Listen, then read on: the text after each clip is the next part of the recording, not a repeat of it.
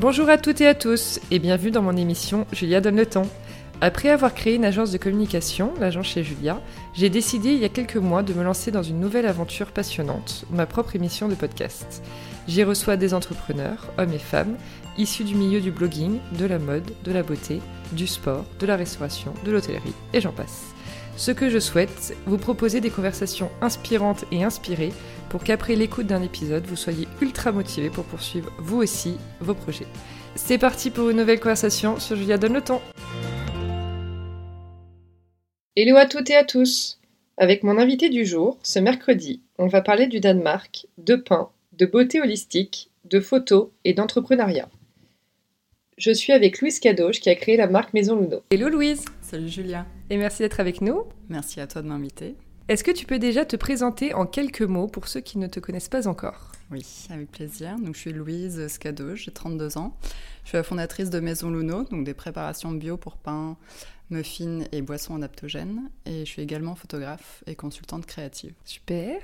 Euh, quelle est ta formation professionnelle à la base? Alors à la base, euh, donc moi au lycée j'étais un peu paumée quant à l'orientation. Euh, ce que je voulais faire, mais je, enfin, je voyais que la prépa HEC, ça regroupait un peu toutes les matières que j'aimais bien.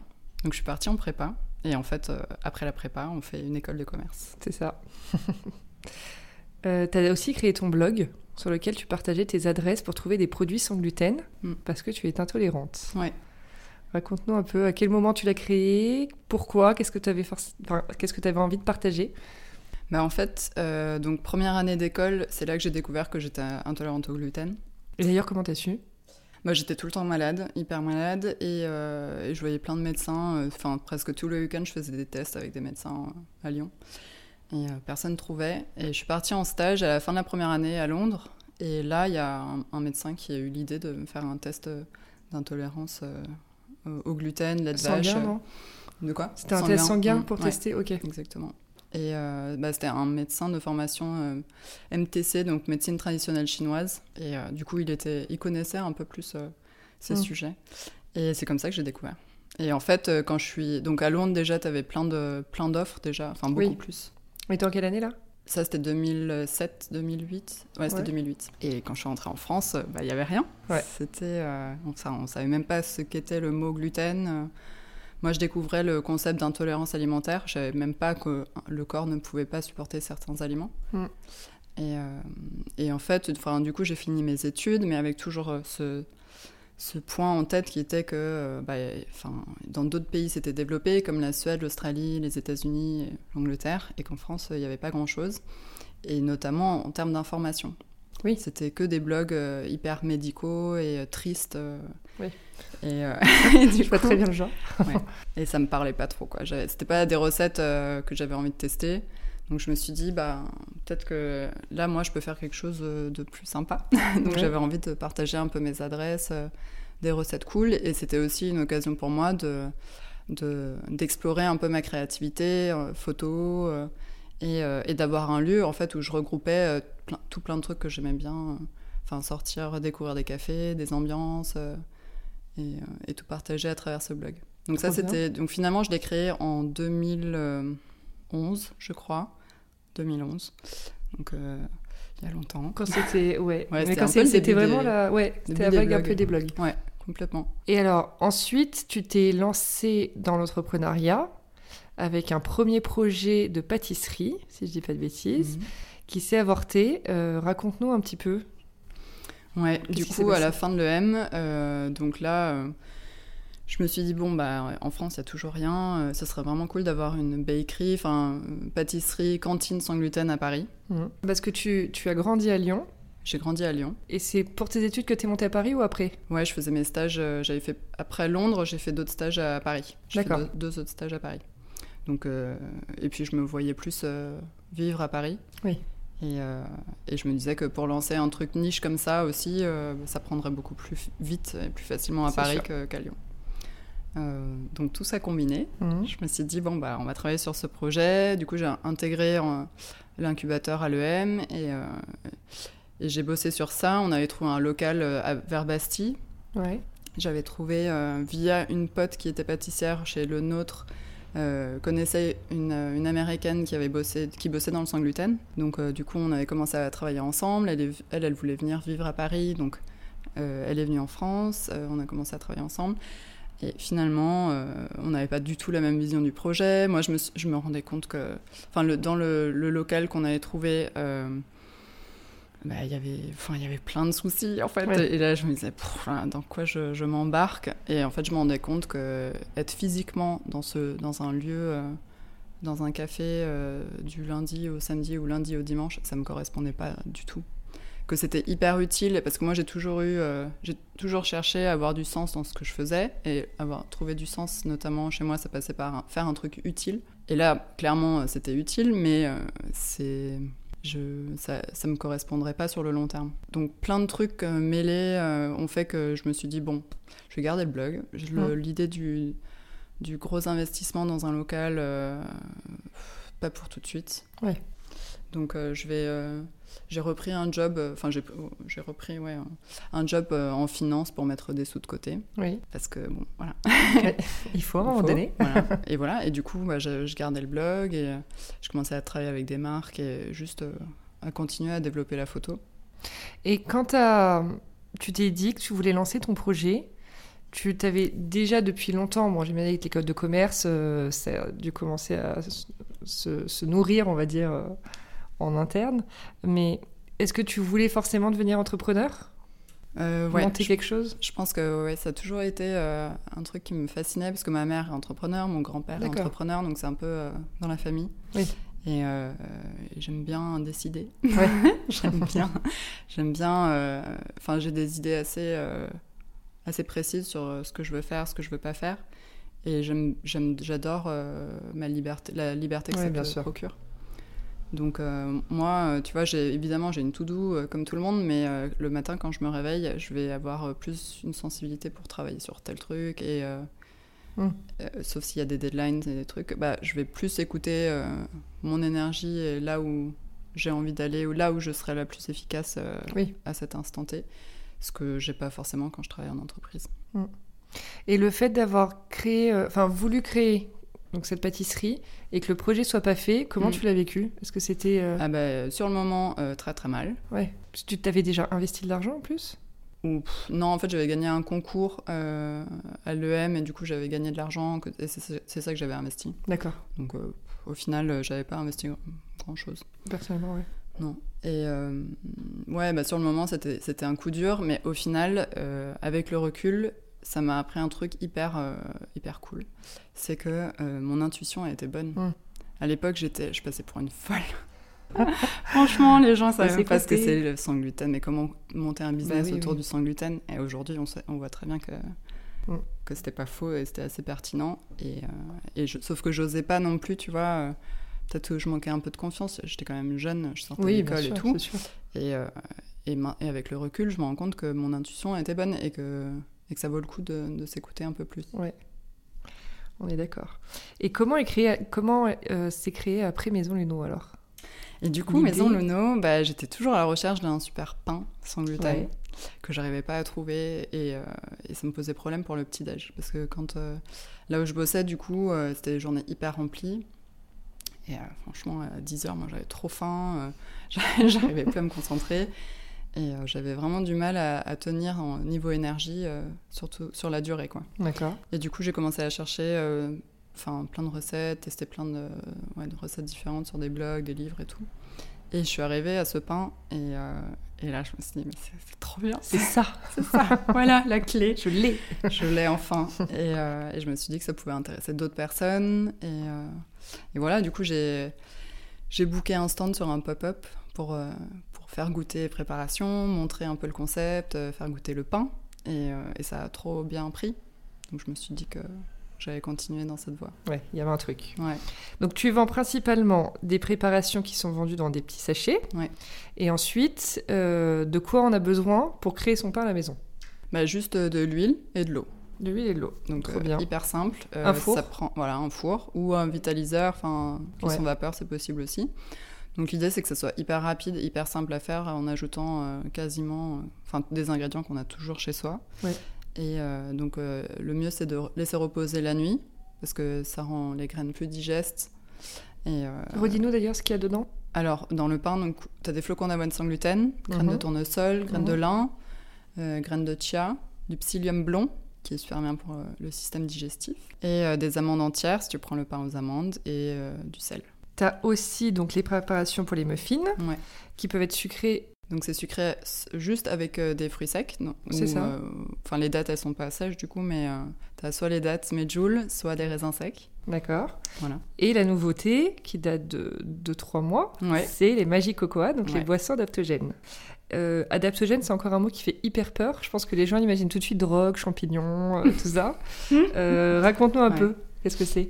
En fait, c'est euh, c'est une catégorie de plantes qui, ont été, qui a été nommée adaptogène euh, dans les années 50-60 par un scientifique russe, parce qu'elles avaient cette capacité à s'adapter aux besoins du corps spécifique. Donc, euh, elles, vont agir plus ou moins sur la personne selon euh, les besoins de la personne. Et le- leur point commun, ce qu'ils ont découvert, c'était qu'elles aidaient vraiment bien le corps à gérer le stress. Et donc elles ciblent pas un organe en particulier, mais elles agissent sur le corps tout entier pour rééquilibrer euh, euh, les systèmes endocriniens, euh, nerveux et euh, hormonaux. C'est un peu un ingrédient. enfin, ouais, un ingrédient, on va dire, magique. Un ingrédient ou des ingrédients? Ouais, Comment bah, tu- il y a plusieurs plantes différentes du Oui, coup, donc qui chacune a des spécificités propres. Et, euh, et, ben, et moi, du coup, j'avais découvert ça euh, en entreprise. Enfin, quand je bossais, je cherchais des remèdes un peu naturels euh, pour contrer le stress. Le stress. Et j'ai découvert ce monde assez incroyable.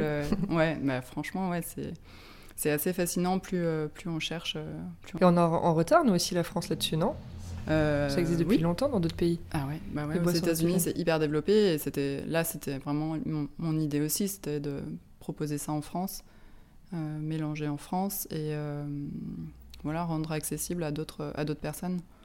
Donc là, il en existe un pour le matin qui apporte plus de la vitalité pour tenir sur la journée, et un le soir qui est plus là pour calmer, réduire le stress et du coup mieux dormir. Euh, Rappelle-nous ce qu'il y a dedans. Dans, dans le Magic Coco du matin, donc c'est du cacao, cordyceps et maca. Donc c'est un petit goût, ça apporte un petit goût fruité, euh, délicatement corsé. Donc c'est sans sucre. On peut ajouter du sucre si on veut. Et après on ajoute euh, soit de l'eau, soit du lait végétal, euh, comme un latte pour faire un latte classique. J'ai une petite euh, recommandation, le lait noisette. Moi, je Ouais. le bois avec du lait noisette. Ouais. On dirait que je bois un, un chocolat chaud, clairement. Parce que vu que le lait noisette est un petit peu sucré, Ouais, je triche, mais c'est hyper bon. Mm. Ouais, en ce moment je fais avec euh, lait de macadamia aussi. Oui, que tu fais maison. Ouais.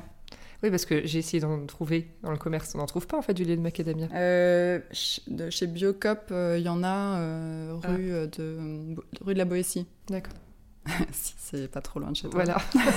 non, moi, je suis, ouais, je sais pas si je suis capable d'aller jusque là-bas pour aller acheter du lait de macadamia. Non, faudrait que je fasse maison en Ouais, fait. ouais. C'est il paraît que c'est hyper facile. simple. Et dans le Magic Coco du soir, du coup, t'as cacao, ashwagandha et du reishi. Là, Principalement des champignons. Ouais. Du coup. hein. Euh, ouais, à part, donc l'ashwagandha, c'est euh, c'est une racine.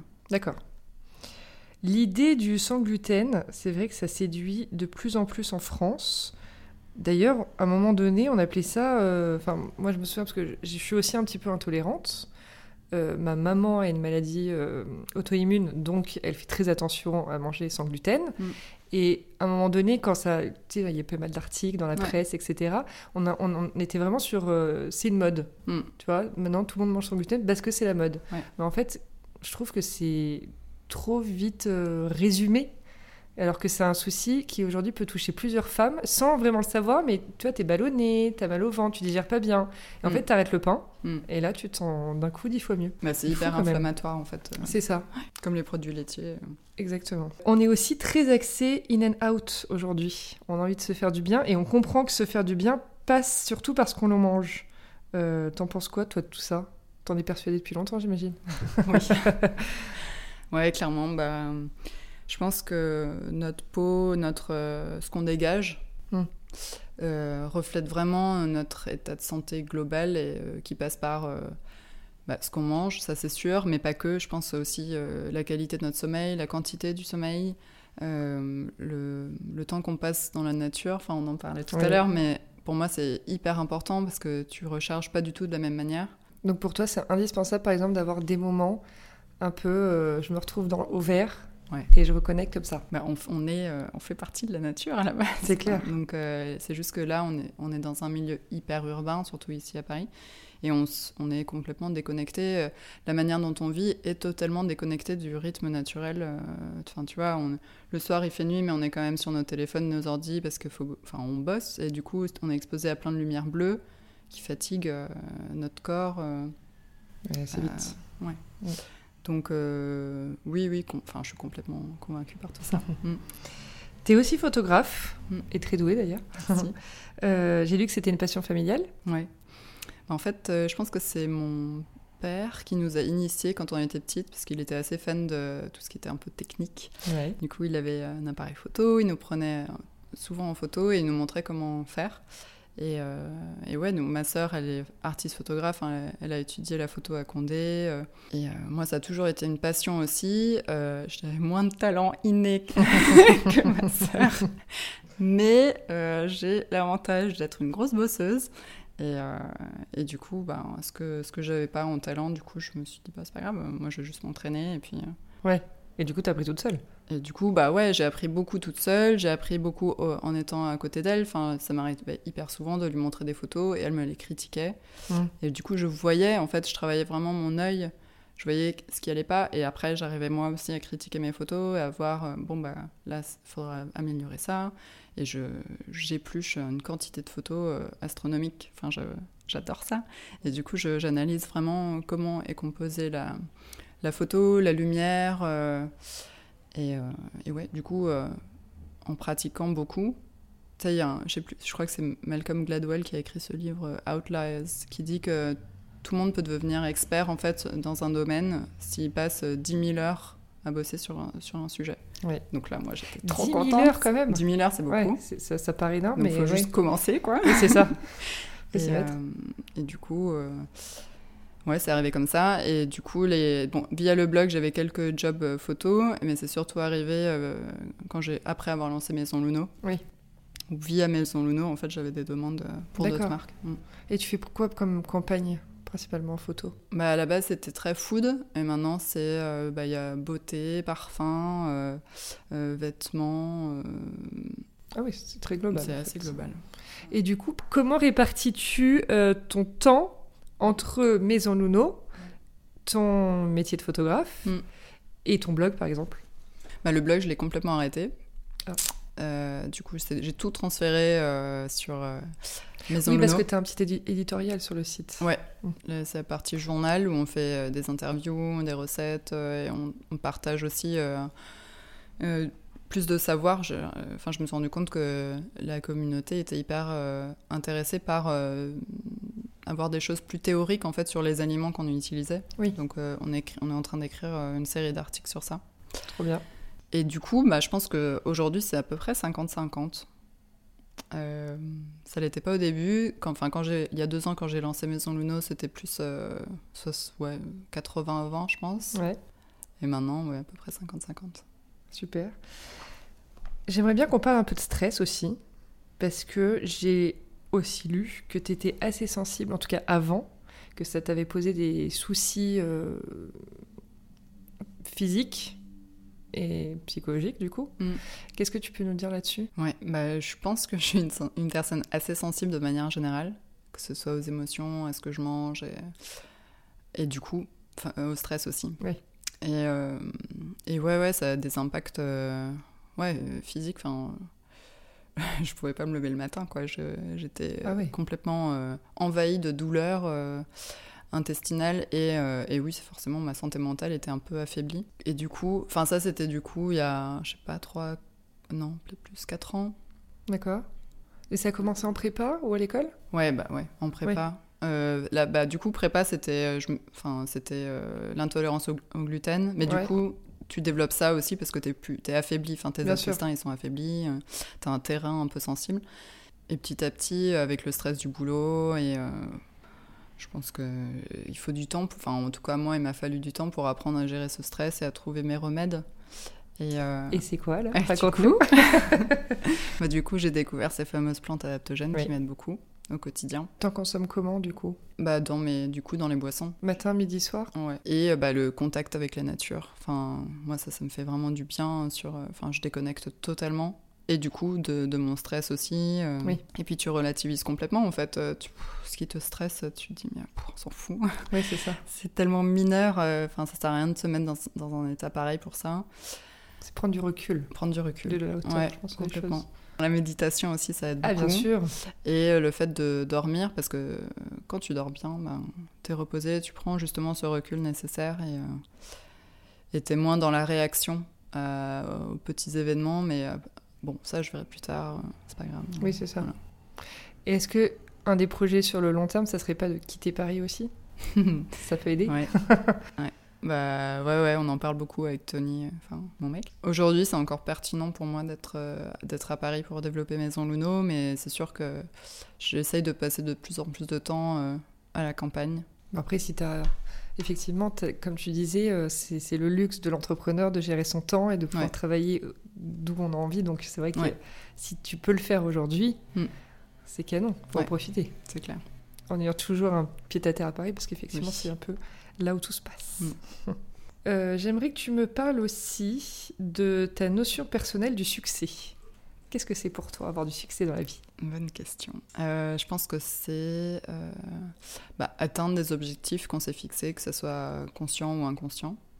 Et je pense que pour, le, pour que le succès soit vraiment complet, il faut qu'il englobe et le côté. Enfin, si c'est un, un succès pro, par exemple, il faut que ça englobe aussi le côté perso.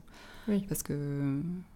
Enfin, tu vois, quand, quand je suis entrée à l'EM, euh, bah, c'était un succès euh, pro, entre guillemets, euh, fort pour moi, mais parce que c'était un objectif vers lequel je travaillais depuis un petit moment.